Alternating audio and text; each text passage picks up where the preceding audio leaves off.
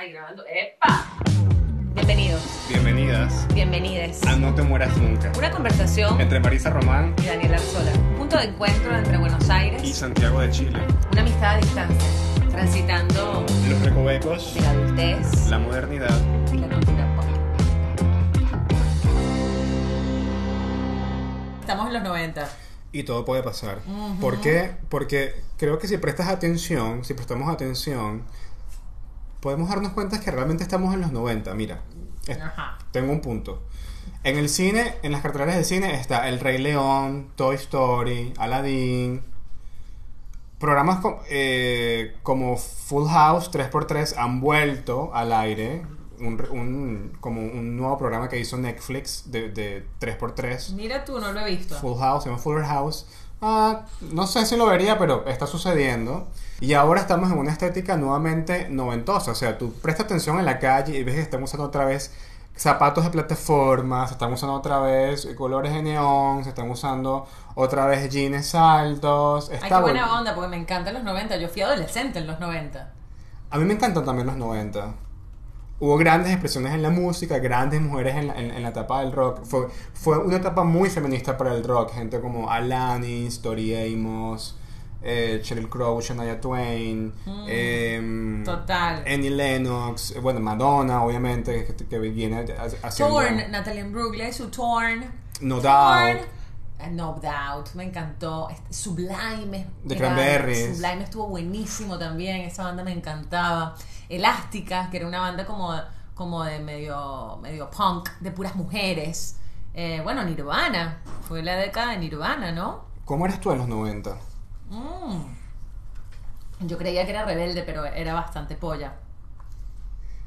¿En serio? Sí. Sí, yo creía que yo era rebelde, pero no, no, no era rebelde de verdad. Era rebelde naif, rebelde como con mucha inocencia, con la inocencia de los 90. ¿Pero dónde? Sin Porque, duda no, no era lo mismo ser adolescente en los 90 que ser adolescente hoy. porque tú ya estabas trabajando en los 90, ya estabas... Sí, yo empecé a trabajar cuando era adolescente, por eso eh, me encanta esto que tú dices de que yo, yo crecí frente a los ojos de todo, ¿no? Claro. No fue que crecimos contigo, sino que tú creciste delante de nosotros. Sí, tal cual, tal cual. Y bueno, y fue así. Yo empecé en el 97 a hacer televisión. Imagínate. Y a hacer teatro en el 90. En el, no- en el 91 empecé a hacer teatro. Era una niña. Y en el 97 a hacer televisión. Es una locura. Imagínate. em, es tanto así lo que está sucediendo que grandes em, programas de televisión volvieron, como por ejemplo Will and Grace volvió a las pantallas eh, con, un, con un remake. Hace poco, bueno, co- continuaron, dieron como continuidad a lo que venía haciendo la serie y está muy buena. Y hay mucha gente que le da esperanza que hagan lo mismo con Friends, por ejemplo. ¡Wow! ¿Tú crees que todos quieran? Eh, pues, Yo no sé si Jennifer Aniston quisiera volver. Seguro en un momento vuelven, porque Friends fue como demasiado grande y... Pero de todos tú piensas en las carreras cinematográficas, Jennifer Aniston es la que más hizo después. Sí, le fue súper bien a Jennifer. Yo creo que es la mejor. No sé si quisiera volver a ser Friends. Y hablando de Will and Grace, Ross eh, de Friends aparece en las nuevas temporadas de Will and Grace. Ay, mira, ¿y qué hace? Tiene un papel muy bueno. eh, es novio de Grace. Es Ah, novio de. Deborah Messing. Tiene muy buena química. Es muy gracioso su personaje. Es y muy divertido él. La está transmitiendo Fox. Los miércoles lanzan capítulo doble. Está muy bueno. El miércoles por la noche. Y esa cosa de que lancen, eso de que lancen capítulo doble. Porque creo que viste que la manera de ver televisión ha cambiado, ¿no? hmm, No vemos televisión como antes gracias a Netflix y otras plataformas de streaming y la televisión trata muchas veces de crear estos formatos atractivos para que la gente cuando se sienta a ver la televisión pues tenga una buena experiencia, lo cual a veces es muy difícil en la televisión. Porque además se estrenan, pero también tienes la posibilidad de verlo después en streaming eh, o en otro momento si quieres. ¿Hay un Fox Online también o no? Mira, Así como HBO. Acá yo sí, sí lo tiene, no sé si lo puedes ver ahí en la aplicación de verdad porque no, porque no la uso, pero por ejemplo en Estados Unidos eh, puedes verlo creo que a través de Hulu. Seguro que Fox debe tenerla en, en su aplicación Will and Grace, pero está buenísimo. Es eh, que no estamos tan vuelta. en los 90, porque en los 90 no tenías esa posibilidad de ver streaming y tal. Es que estamos viviendo unos nuevos 90. Estos están mejores. Excepto porque ya no tengo 18. Por supuesto, tú tienes los superpoderes de, de- y tecnológicos de, de la época que estamos viviendo, pero la sensación a veces puede ser muy semejante. Yo creo que tiene que ver mucho con esto de que Se está acabando una década, estamos por empezar un, un nuevo conteo, vamos a pasar al año 2020. Es una locura. Es el futuro. O sea, todas estas co- cosas que contaban en, en Volver al Futuro, en Neon Genesis Evangelion, que el de los supersónicos también, que ¿Qué hablaban del está pasando? 2000, 2020. Faltan los autos voladores. Yo siempre veía esas cosas futuristas y quería ver los autos voladores. Están en eso, hace poco probaron unos. ¿Sí? Hace poco probaron, hace unos meses probaron un prototipo eh, chiquito que tiene, es como una especie de dron gigante. Eh, volviendo un tema al, al- al- tema de la adolescencia en los 90, eh, nada, me gustaría saber una anécdota tuya, algo que te haya pasado siendo adolescente. Puede ser algo chismoso, algo vergonzoso, algo que te, que te dé risa en este momento, pero algo divertido que te haya pasado. Un recuerdo de la adolescencia que quieres compartir. Wow, pero como uno específico. Sí, bueno, si que me quieres contar varios, bien, pero... Tengo más como la, la, la sensación de, de los 90. Yo creo que, que de, de la adolescencia. Eh, Si quieres te entrevisto yo y tú me vas soltando. ok, Sí, a, ver, de pronto. ¿Qué grupos te gustaban en los 90? Eh, mira, me encantaba Roxette. Eh, Roxette, imagínate. Grupo pop sueco. Escuchaba yo. Mujer bonita, ¿no? Las de Mujer Bonita. Claro, claro. Eh, It Must Have Been Love termina. Ok, termina ¿qué- Mujer qué más te- Bonita qué más te canción. gustaba? Me encantaba Roxette, eh, Madonna, Michael Jackson. mm, Ok. Después tuve una época un poco más rocker y me, de- me gustaba eh, Guns N' Roses, Nirvana, Elástica, esta banda que te digo de punk de, de- de- de mujeres, que era muy buena. Hoy en día sigo escuchando, vuelvo a escuchar la música de Elástica y me gusta. Hay mucha, hay música muy buena de los 90. Sí. La música que hacía Tori Amos, Fiona Apple, eh, Alanis Morissette en esa época tenía un contenido personal eh, brutal de cosas que estaban, de cosas que estaban contando a, a través de la música. Y era como bien, bien feminista ese, ese Sí, rock. había un tema como de, de- también de, de revelarnos y de que nos, de, de- que nos escucharan, de que nos miraran.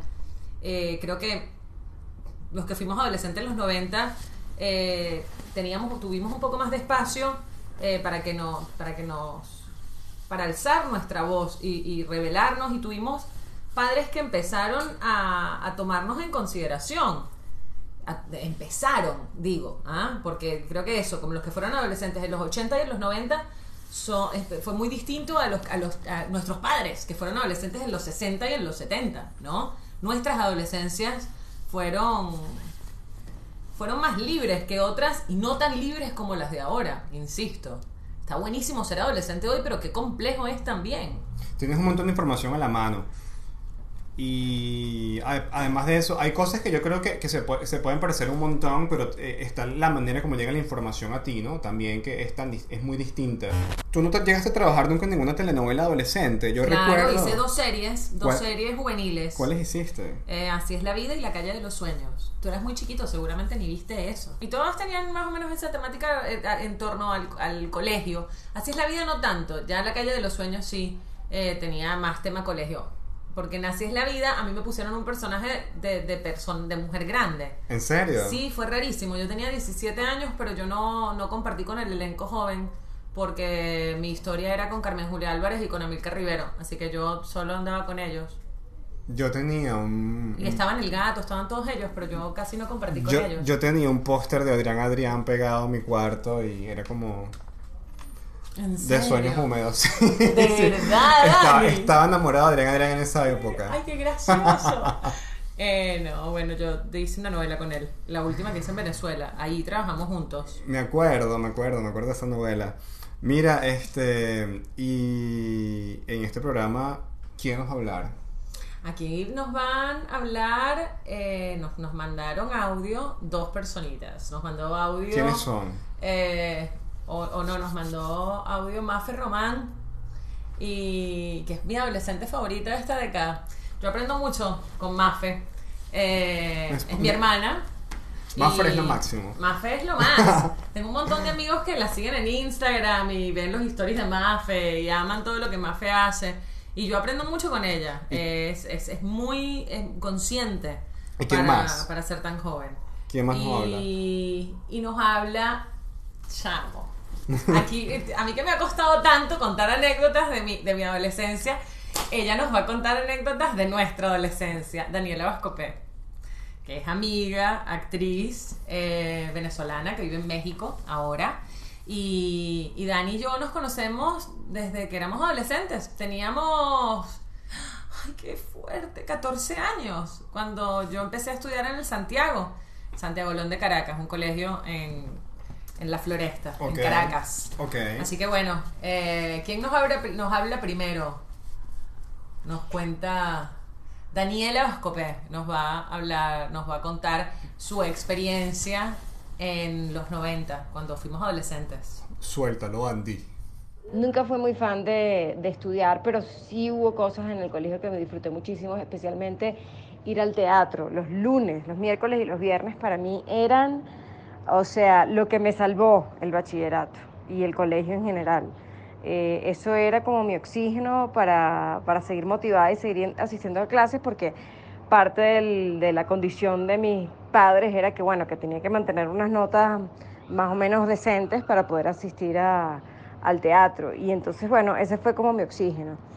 Eh, bullying, la verdad es que no sufrí mucho de bullying, afortunadamente, excepto esta, esta, esta cosa que tenemos en Venezuela, que es como la joda. O sea, todo el mundo se jode a todo el mundo y yo particularmente no, no, no, no me sentí como muy mal por eso. O sea, de repente por ahí me echaban broma acerca de, de- que en vez de llevar zapatos cerrados llevaba sandalia descaradamente, no, no seguía mucho las reglas del, del uniforme. Y bueno, eh, algún tip que podría darle a alguien que esté ahorita en el liceo o en bachillerato es que eh, sigan mucho su intuición, sean realmente lo que quieren ser y no, y no modifiquen su- sus ganas de hacer cosas o su comportamiento solamente por la presión social. En esa, en esa época es muy fácil dejarse llevar por lo que los demás hacen y bueno, si bien es cierto que de alguna u otra forma sí nos influencia, eh, es importante serle fiel a quien uno realmente es. Ese sería como mi tip. Les mando un beso. Qué bella Daniela Vascopé. Divina la Vasco. Es, Sí, un tal ex- cual. es un excelente consejo. Sí, Me- sin duda. Y además, eh, esto que, que estamos hablando, ¿no? Como la, la adolescencia en aquella época estábamos expuestos a un montón de cosas. Y hoy imagínate, Candela, eso hay como que es exponencial Hay algo, hay algo que ya dice. todo lo que están. Hay algo que ella dice, hay, hay algo que ella dice que me parece muy, muy, muy interesante y creo que puedes entender mucho si eres latino o sobre todo si eres venezolano, es la cultura del, del chiste en Venezuela. Se naturaliza tanto, que naturalizamos tanto el ataque que en un momento todo el nombre de la broma pues todo se vale, ¿no? Y es un poco turbio eso. ¿Cómo fue tu adolescencia en ese sentido, Dani? Pues mira, yo creo que en Venezuela cuando tú creces eh, siendo diferente es bastante difícil, ¿no? Un- Uno crece como con cánones bien instalados, creces como entre, entre el militar y la miss, entre el, beisbo- el, be- el beisbolista y la virgen, y, y cuesta mucho a veces despegarse de esos cánones eh, heterosexuales, eh, cristianos, machistas, hay como cosas muy, muy... ensambladas y cuando no eres parte de eso eh, es como establece quien pueda, ¿no? Eh, es difícil eh, desarrollar tu identidad porque creces como eh, encontrándola en pedazos y las identidades se, se- se fragmentan. Pasa mucho eso que cuando uno, por ejemplo, es gay o, o tienes alguna otra, otra cualidad que te, que te diferencie del resto. Eh, es heavy en Venezuela, porque el venezolano tiende a burlarse de todo lo que no entiende. ¿No crees que pasa en otros países latinoamericanos también? Pues sí pasa, pasa en muchos, pero, pero también es una realidad que muchos otros países han tenido culturalmente y legalmente avances en torno a materias. Por ejemplo, yo creo que no es lo mismo que en un país como, eh, sin irnos muy lejos, Colombia está al lado y Colombia tiene eh, representados a nivel de telenovelas, de series de televisión, de libros, eh, personajes sexodiversas, personajes eh, que son eh, fácilmente identificables, que tienen cuatro dimensiones, porque viste que en Venezuela siempre cuando se representa a, un- a un- por ejemplo, una persona gay, suele ser siempre en tono de burla, nunca es en otro, en otro tono, ¿no? Creo que un país, por ejemplo, como Colombia, para poner un ejemplo, que está al lado y tiene ya ley de matrimonio igualitario, tiene ley antidiscriminación, tiene eh, algunos avances en tema de identidad de género, tienen representaciones también como mucho más, eh, hasta en novelas, eh, ricas y mucho más humanas. Y nosotros no tenemos eso, entonces a veces el permiso de hacer un chiste en un país donde esta gente a la cual te estás burlando no tiene derechos, es muy, es muy Mm. eh, heavy. Y no todo vale en nombre de la comedia, viste que el venezolano a veces cree que porque es un chiste eh, no tiene responsabilidad de nada lo que dijo. Sí, sí, es la misma ignorancia y la no saber manejar la incomodidad que, que- que genera eso, ¿no? La, la burla y el chiste. Lo que no, lo que no conozco me da miedo y me burlo y lo invalido. La adolescencia puede ser muy cruel y la adolescencia puede ser una, una etapa muy difícil para transitar. Y justamente por eso quería hablarte de una serie que a mí me ha emocionado muchísimo. Bueno, tanto que viste que soy como evangelizo con la serie, porque es, por favor, véanla, véanla, por favor. eh, Y de verdad vale, está buenísima, de verdad que sí. Tienen que verla. Se trata de Euforia de HBO. Está buenísima, Euforia. Está muy buena Euforia. Es hermosa la cinematografía, es poesía visual, eh, pff, la- la- la- lo- el, el lenguaje de la cámara, le- el- los colores, la fotografía, es, es hermosísima. Los personajes son todos increíbles, eh, además se van, se van descubriendo capítulo a capítulo, vas, vas conociendo un poquito sobre cada uno. Pareciera que en principio va a ir por un lugar y, y de pronto eh, florece un personaje que parecía chiquitito en el siguiente capítulo. Es enorme, sí. Florece y te das cuenta de todo lo que hay y esto y de dónde viene, cómo fue su infancia, puedes entender todo lo que tuvo que transitar para llegar hasta ese momento y, y- las luchas que te- además cada uno representa como a una minoría, ¿no? Sí, tú sabes que em, es la primera... o representa algo como un conflicto, Sí, más tú, bien. tú sabes que eh, es la primera serie de adolescentes que hace HBO. No sabía. No se habían incursionado antes con el, con el mundo teen. Es la primera serie que hacen. Tienen como uno de los productores ejecutivos de la serie es Drake, el cantante Drake, el, el cantante canadiense. Y curiosamente él venía de hacer de hacer de adolescentes series parecidas. Él fue parte del caso de Gracie Ok. que es como un- una serie que tiene un montón de temporadas. Él estuvo varias temporadas de Gracie. Y yo creo que el papel que hace Zendaya también es increíble. Zendaya viene de ser, de, de ser una chica Disney, de ser una chica como súper bien, eh, súper bien portada, con papeles bien, siempre bien. Ah, mira, no sabía, no sabía cuál era el pasado de Zendaya. De niña bien. descubriéndola acá en Euforia. Es cantante, es bailarina, y de repente le dan este papel que es como tan desabrido, que es Rue, que es esta chica eh, que primero te la presenta como una persona que toda su vida sufrió depresión y a través de las drogas ha conseguido como un escape. Y creo que una de las cosas que más me gusta de la serie es que los conflictos que te encuentras en los personajes no siempre son los que esperas. Por ejemplo, mucha gente piensa que eh, Jules, que es un personaje De mis trans, favoritas. Ah, Guapísima. Además tiene un carisma increíble la actriz. Y es una actriz trans. Mucha gente cree que el conflicto de Jules va a ser, ser- va a ser su identidad. Y, el- y el- la identidad de Jules no es un tema en la serie. Pero la identidad, por ejemplo, de un personaje como Kat es un tema en la serie. Que una persona esté trabajando en su identidad a través de tener un cuerpo, eh, un cuer- una chica con un cuerpo grande, que descubra que también los cuerpos grandes son sexys, que además trabaje su confianza porque es un personaje que empieza con la confianza muy, muy abajo y se la va armando en serie hasta ser esta chica empoderada. Dominatrix. Está buenísima. Hermosa. Kat y Jules son, hasta, hasta donde voy de la serie, mis favoritas. La verdad. Hay un montón de buenas actuaciones. La música está increíble. Hermoso el soundtrack. Ah, eh, eh, ah, ah, eh, eh, ah. Amo. Amo, amo. Amor, amor por euforia. Bueno, Y yo quiero que nos, que nos hable Mafe Román un poco sobre la nueva adolescencia. hablando de adolescentes, vamos con Mafe Román, la más chiquita de la casa Román. Crecer en la nueva era es crecer con una doble personalidad todo el tiempo. No solo estás creciendo y consolidando tu personalidad, sino tu personalidad online también. ¿Y qué quieres mostrar online? A veces puede ser considerado un superpoder un poco. Como bueno, todo lo que no puedo hacer en la vida real porque mi vergüenza no me lo permite, porque mi personalidad no me lo permite, porque siento que mi familia no me lo permite, puedo hacerlo online. Entonces online voy a ser la perra que quiero ser, voy a subir nudes, pero corres el riesgo con que sean virales. eh, opine la gente y te hagan mierda, porque así funciona, porque no solo hay bullying presencial, sino también hay online, don't forget about that. Entonces crecer en ese ambiente todo el tiempo es una ansiedad de la hostia y, y, es complejo, es complejo, estás bombardeada todo el tiempo con tendencias y preguntarte todo el tiempo también, ¿quiero ser parte de esta tendencia? Mm, no sé. Está buenísimo lo que hace porque habla, de, habla un poco de, del acoso que representa ser adolescente y justamente eh, hablando de acosos, hoy hicimos como un tributo a una serie que, que, te, que, a una película que plantea justamente eso, ¿no? Que es Mean Girls, Chicas Pesadas.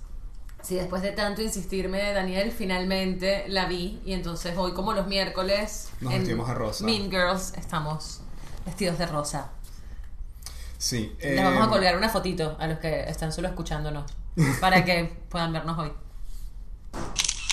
Bueno, una cosa que decía la amiga Mafe eh, es justamente sobre el tema de, de el, el, bullying, el acoso, la opinión del otro. A mí esto ¿no? me dejó loca. Esto del bullying, además, ahora no solo es presencial, sino online. Sí. Eh, por supuesto, o sea, ocurre ahí. Cada vez que tengas un, que tengas un, un una fuente o digamos un canal donde puedas poner a personas a opinar, va a ocurrir esto. Van a haber, eh, van a haber eh, haters, va a, va a, existir la cultura del el no, no, me agradas y voy a dejártelo saber. Eh, que creo que eh, esta película Mean Girls habla, habla muy bien de eso. De, de, de, a mí me gusta mucho la película, además de ser una, una película de culto, es porque te muestra cómo funcionan las jerarquías de la sociedad adolescente. Te muestra cómo se crean estas relaciones de poder, cuáles son, cuáles son estas personas que son las cool y como son cool tienen permiso de hacerte lo que sea porque ellos son las cool y tú no lo eres. Y pasa mucho en, en, en, redes sociales, pasa mucho en esto de que el influencer te puede destruir con un comentario si tú no tienes es, es, esa capacidad. Existen estas jerarquías durísimo, también. Durísimo, durísimo. Eh, sí, es exponencial, es, es, es, lo que te decía, es como hoy en día la tecnología ha hecho como que todo, la, la, la, como esa estructura que teníamos en los 90 se, se, se, se, complejiza un montón con la tecnología. Hay otra ventana, hay, hay, hay otra dimensión, como, como, como decía Mafe. Hay una... Está este otro mundo, el mundo virtual. Lo que sí es cierto, que yo creo que, no sé si estás de acuerdo con esto, pero yo creo que la adolescencia es una etapa difícil. Sí, sin duda. De hecho, eh, investigando encontré que eh, viene del verbo adolescere, que significa crecer, y el adolescente es el adolescente, es la persona que está creciendo. Y bueno, y todo, todo crecimiento implica también eh, una muerte, muy bueno, como hay, hay una muerte, hay hay en, en, el, en, el, proceso de cambio hay, hay cosas que ya dejas de ser, estás, ya, ya no eres un niño, pero todavía no eres el adulto tampoco. Eh, y, y, en el proceso eh, quieres mucho pertenecer, esto que hablaba Daniela, ¿no? Uh -huh. Hay como un tema también de, de querer pertenecer, de querer, ser, de, de, querer agradar, de querer ser parte. Y hay cosas en el camino que haces que de pronto no tienen que ver tanto contigo, sino con que te acepte un grupo.